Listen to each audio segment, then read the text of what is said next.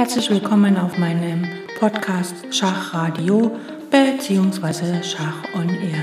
Ich freue mich sehr, dass ihr wieder eingeschaltet habt und wünsche euch ganz viel Spaß mit der heutigen Folge.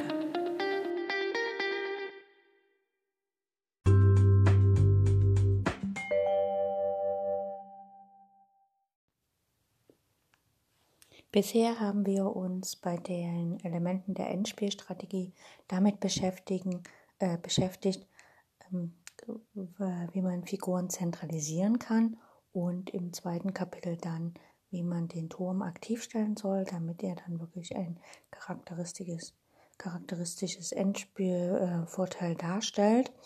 Und heute wollen wir uns damit beschäftigen, ähm, mit dem Zusammenschweißen isolierter Truppenteile und dann das Ganze nach vorne zu bringen, speziell wenn danach Bauern sind, weil die ja dann zur Grundreihe wandern und dort umgewandelt werden können. Ähm, Im Grunde genommen, das Zusammenschweißen isolierter Truppenteile äh, äh, ist ja eigentlich die Folge davon, dass man zum Beispiel den König oder die Figuren zentralisiert und den Turm aktiv zu halten, ähm, ist ja auch ein Teil dessen, dass man das Ganze voranbringt ähm, praktisch das Zusammenschweißen isolierter Truppenteile und das Ganze voran sind, ähm, sind zwei Manöver, die zusammengehören, denn das eine gleitet oft merklich in das andere über und so werden auch beide Teile hier in einem sehr kurzen äh, Abschnitt behandelt. Einzelne zersprengte Truppenteile in Kontakt zueinander zu bringen, kann nicht schwierig sein. Man braucht nur zu wissen, was die eine Figur der anderen bedeuten könnte. Also ähm, ne, die Bauern stellt man ja so, dass wenn man einen Läufer hat, dass der Läufer dann äh, praktisch die Bauern ergänzt. Ne? Das heißt also, der Läufer äh, auf schwarzen Felder, wenn der Läufer ein schwarzfeldriger Läufer ist, dann sollen die Bauern auf weiß stehen im Endspiel. Wir wissen mancherlei, zum Beispiel, dass ein Springer über Brückenbau ein Versteck für den König herbei hervorzaubern in der Lage ist. Also auch ein Turm, ne? kann eine Brücke bauen für einen König. Oder aber, dass ein Ritter, also ein Springer, die Gastfreundschaft eines Bauern genießen kann. Der Bauer deckt den Springer und die zum Dank dafür Plank zieht. Wenn es gilt, Bauern vor der, von der Verwandtschaft zu verteidigen oder fremde Bauern arg anzugreifen. Und dazu kann man sich jetzt mal hier folgende Stellung anschauen. Wir haben der weiße König steht auf F3, Weiß hat noch einen Springer auf H6 und einen Bauern auf A4, E3, G4 und H5. Und Schwarz hat gerade den König nach F8 gezogen, hat einen Springer auf C5 und einen Bauern auf B6. So, und hier spielt Weiß Springer F5 und damit ähm, äh, gibt der Springer quasi das Feld H6 für den H-Bauern frei. Und jetzt kann der H-Bauer und G-Bauer, die können gemütlich nach vorne gehen. Also jetzt hat praktisch haben wir hier die Truppenteile zusammengeführt. Der Springer, der ein bisschen abseits stand, kam von H6 nach F5. Äh, Schwarz spielt Springer schlägt A4, ist klar, er will ja auch was erreichen. Und Weiß spielt jetzt einfach das Ganze voran, tritt jetzt in Kraft, indem er einfach ähm, H6 spielt. Schwarz muss halt äh, zum Bauern laufen, also König G8. Und jetzt spielt Weiß erstmal G5. Ne? Er kann ja nicht H7 spielen, wird er ja geschlagen. Schwarz spielt König H7, versucht das Ganze noch zu, also aufzuhalten. Ne? Er möchte natürlich nicht, dass G6 gespielt wird. Weiß alles voran heißt es, ne? Truppenteile zusammenhalten, also König G4. Okay, Weiß versucht noch mit Springer C5 ranzukommen. Jetzt geht der König nach H5, ne? alles zusammenhalten. Äh, ne? Also das Ganze voran. Von mir aus jetzt Springer E6, damit hier nicht der Bauer bis nach G7 vorläuft. Und jetzt kommt erstmal G6 Schach, König G8 und dann kommt H7 Schach und König H8. Da muss er das, äh, den Einzug verhindern. Und jetzt kommt noch König H6 und dann hat Schwarz schon aufgegeben, denn der nächste Zug von Weiß ist einfach ähm, Springer D4 und dann wird der Springer von E6 quasi äh, abgelenkt und dann kann G7 matt folgen. Das heißt also, hier hat äh, Weiß einfach ganz konsequent seine Truppenteile zusammengehalten und dann das Ganze, also der Springer hat quasi die Bauern begleitet, also ne, auf den wichtigen Feldern, dass sie nach vorne kommen und der König, König hatte immer Zeit nachzuziehen und damit das Ganze ähm, vorangebracht, also das gemeinsame Vorrücken bis zur Grundlinie beziehungsweise hier bis zum tatsächlichen Matt, was jetzt Schwarz nicht mehr verhindern kann, ähm, erreicht und damit hat hier Weiß, äh, ja, Weiß gewonnen. Das war aus der Partie Nimzowitsch gegen Tarasch äh, im DSB-Kongress in Breslau 1925. Die Partie hat man uns schon mal in einem vorherigen Kapitel angeschaut.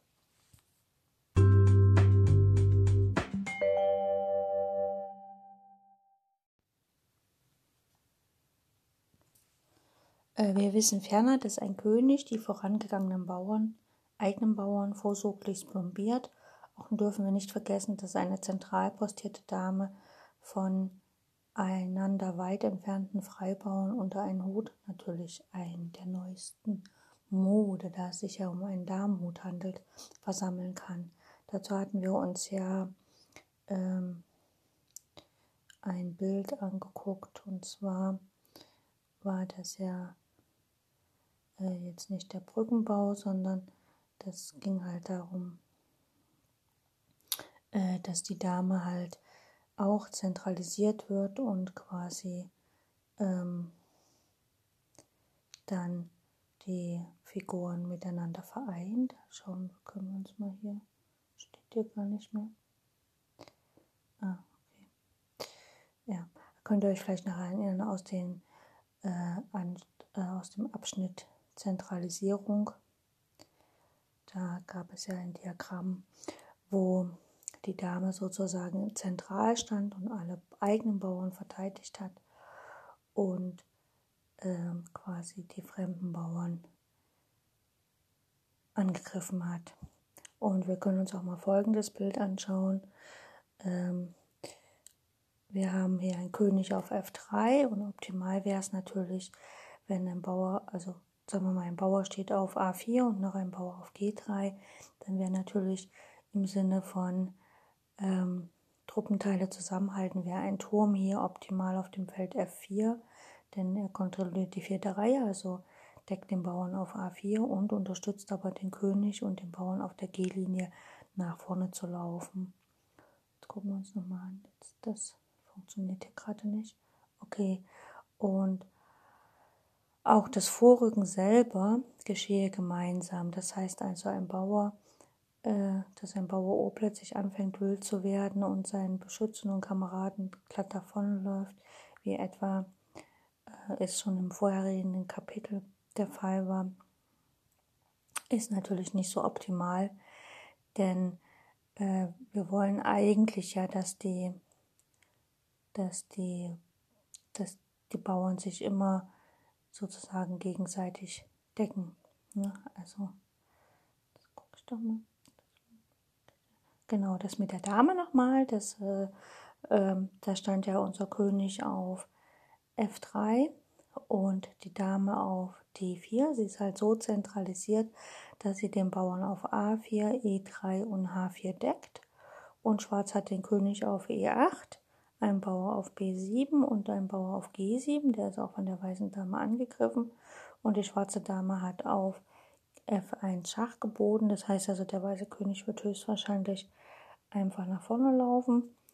Ähm, dann gibt es auch keine Schachs mehr. Vielleicht nochmal von der Seite, aber eigentlich läuft der weiße König dann so weg, dass er halt nicht mehr im Schach steht.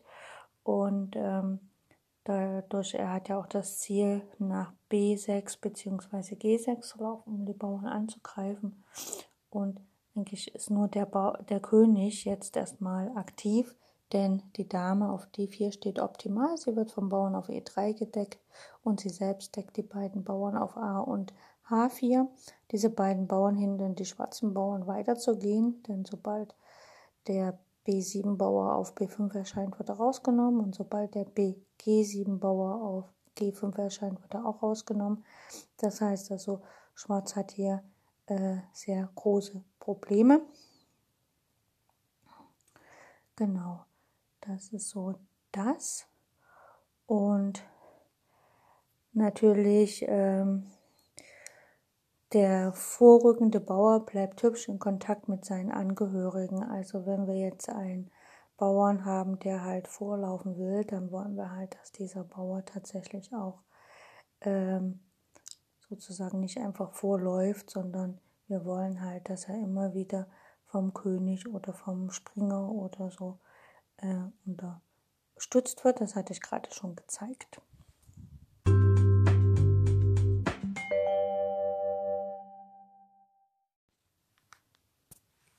Nochmal zu der Regel, das Ganze äh, nach vorn. Das heißt also, ein Freibauer ähm, entfernt sich nicht urplötzlich von seinen Beschützern und Kameraden. Und wenn dies der Fall ist, ist das total selten. Jetzt schauen wir uns mal folgende Stellung an, die wir schon kennen aus den ähm, Kapitel der Freibauer oder der Bauer.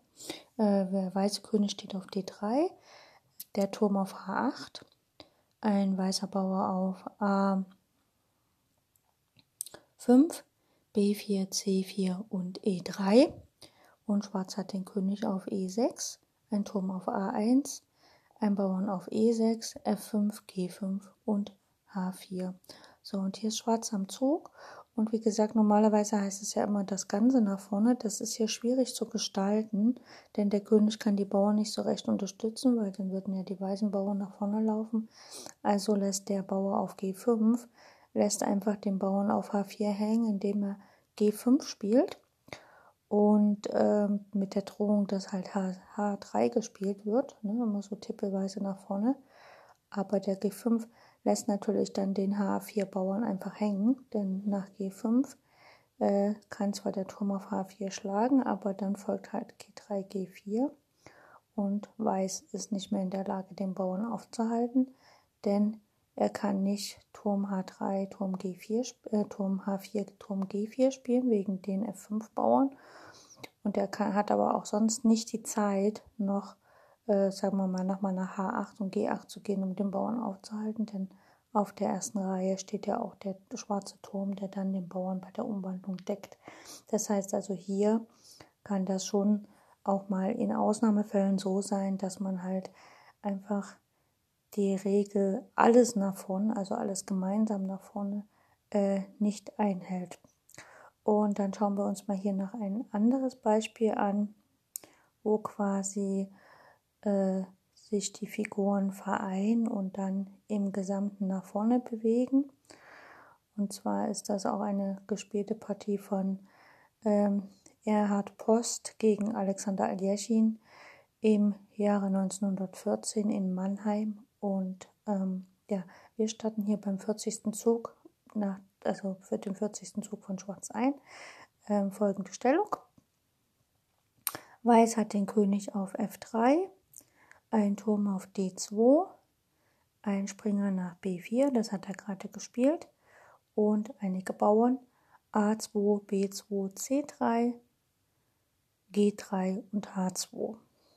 Schwarz hat den König auf E6 und den Turm auf E8 sowie ein Läufer auf B6.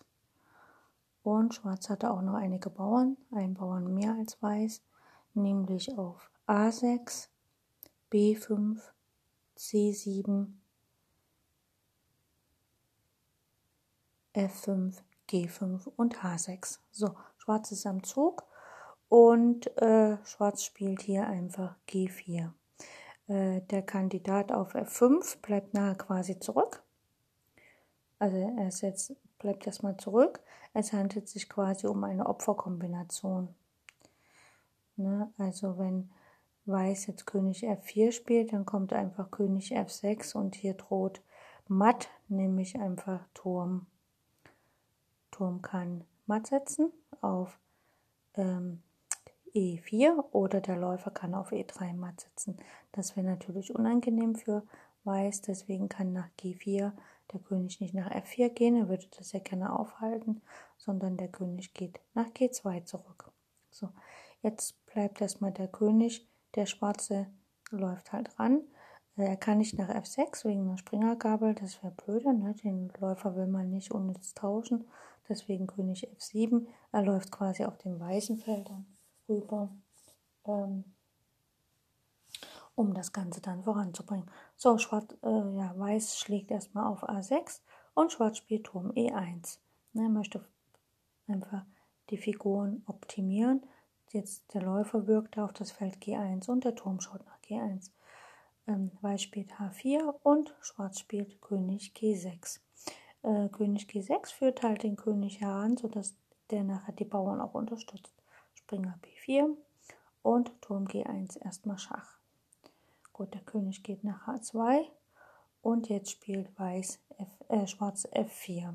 Er opfert quasi noch einen Bauern, einfach damit er seine eigenen Figuren optimal stellen kann, beziehungsweise dass sein eigener König optimal ins Spielgeschehen eingreifen kann. Auf F4 wird geschlagen und hier spielt Schwarz erstmal G3. Ne? Der Bauer hat jetzt Platz bekommen, weil ja der andere Bauer abgelenkt wurde. König H3 und jetzt folgt Läufer F2. So, nun sind Läufer, Bauer und Turm zu einem Ganzen vereint. Das Ganze hat aber vorläufig wenigstens nur geringes Expansionsvermögen. Also im Moment kann der Bauer nicht so direkt nach vorne gehen. Ne?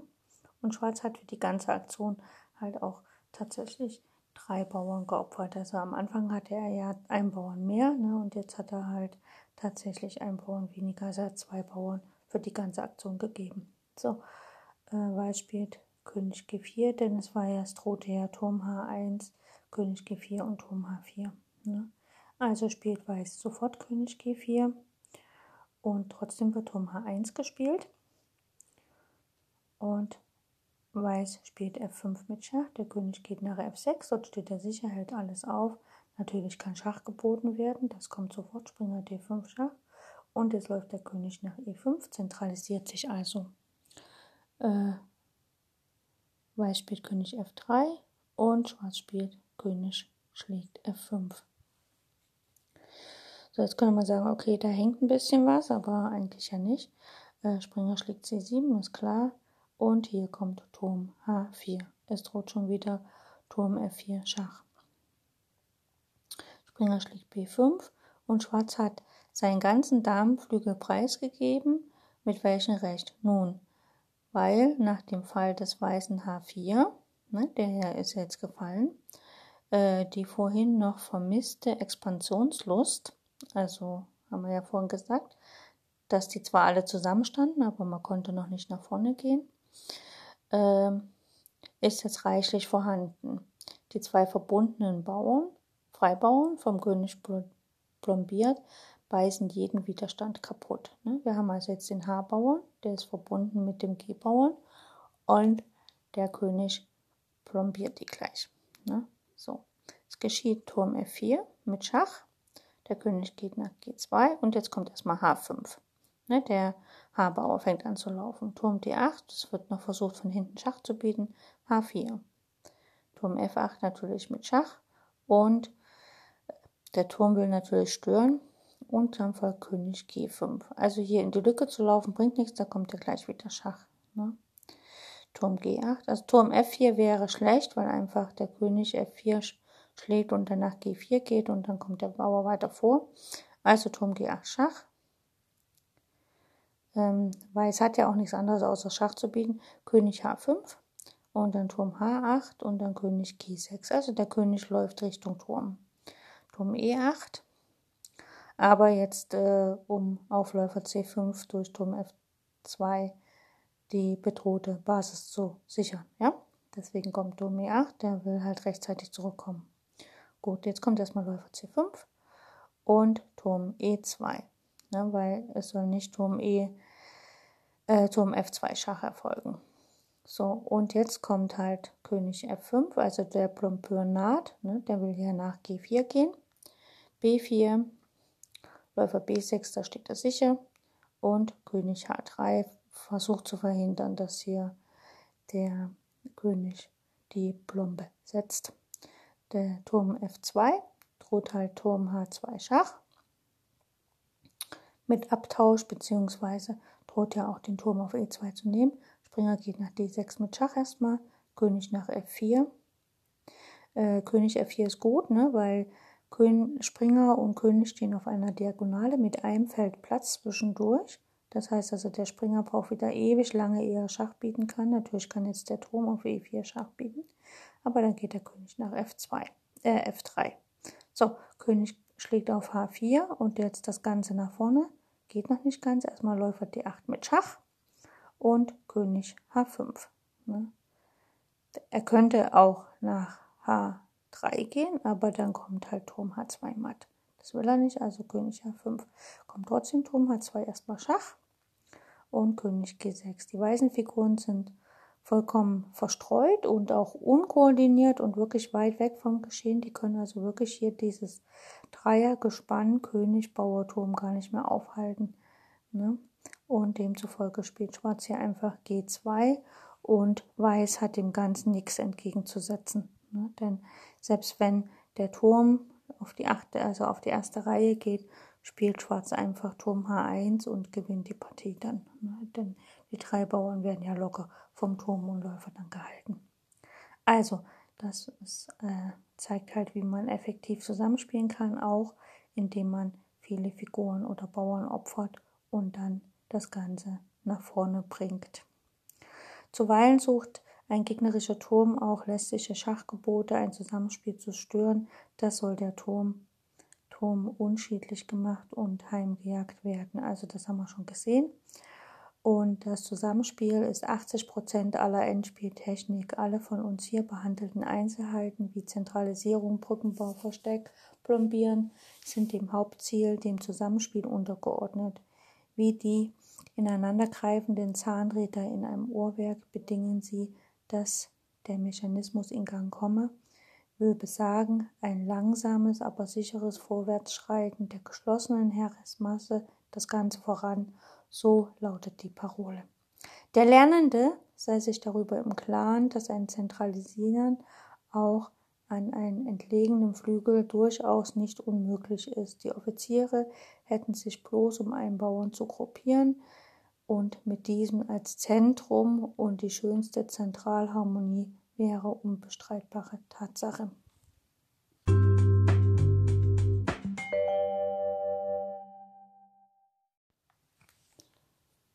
Damit endet auch schon dieses Kapitel, das Zusammenschweißen isolierter Truppenteile und das Ganze voran. Ein ziemlich einfaches äh, Kapitel, denn es ist relativ logisch, dass man im Endspiel seine weit verstreuten, äh, verstreuten Truppenteile zusammensammelt und sie sozusagen um einen Bauern gruppiert und mit denen dann gemeinsam äh, zum Endziel ähm, Promotion, also Umwandlung des Bauern auf der gegnerischen Grundreihe läuft, ihn also unterstützt, dass er sein Ziel erreicht. Und das merkt man auch manchmal, also äh, das kann man auch mit dem realen Leben so ein bisschen vergleichen, äh, wenn jetzt zum Beispiel eine Mannschaft, also wenn jetzt zum Beispiel Sportwettkampf ist und eine Mannschaft hat halt so äh, alles gemacht. Da sagen wir mal beim CrossFit zum Beispiel, ne, da werden ja immer viele Stationen abgelaufen und wenn alle fertig sind, dann ist ja immer der Sieg der Mannschaft hängt halt vom Ergebnis des letzten ab. Und sagen wir mal, alle sind fertig und sind weit verstreut, haben schon was getrunken, sich ein bisschen erholt. Dann am Ende, wenn der Letzte wirklich noch seinen letzten Meter da zum Ziel zu laufen hat, dann gruppieren sich die meisten um ihn drumherum und feuern ihn an, dass er wirklich sein Ziel auch erreicht und dann bestmöglich äh, ins Ziel kommt, also von der Zeit her. Und so ähnlich kann man das ja auch sagen, okay, da ist halt der Bauer, der ist halt der langsamste auf dem Brett generell dass er halt dann wirklich schnell nach vorne kommt, wird er halt von seinen äh, Teammitgliedern quasi bekleidet und die beißen jeglichen Widerstand weg, schubsen weg oder opfern sich gar, dass der Bauer wirklich freien Weg hat, um letztlich dann sein Ziel zu erreichen und mit seiner Umwandlung in einen Offizier letztlich dann sogar die Partie entscheidet. Okay, das war's für heute. Ich danke fürs Zuhören, wünsche euch maximale Erfolge bei all euren Partien. Abonniert meinen Kanal hier äh, auf Anchor oder Spotify oder was auch immer, so dass ihr keine Folgen verpasst. Ihr könnt euch auch auf Facebook in der Gruppe Schach und eher anmelden, so dass ihr dann quasi äh, immer informiert werdet, wenn neue Folgen erscheinen. Ich werde auch mal eine Zusammenfassung machen, dass man halt in einem Post alle äh, Links zu allen Folgen hier aus dem Buch Mein System von Aaron Nimsowitsch hat, dass man nicht übelst im Internet suchen muss, sondern dass man das alles an einer Stelle zusammen hat. Okay, ich wünsche euch das Beste. Bis bald.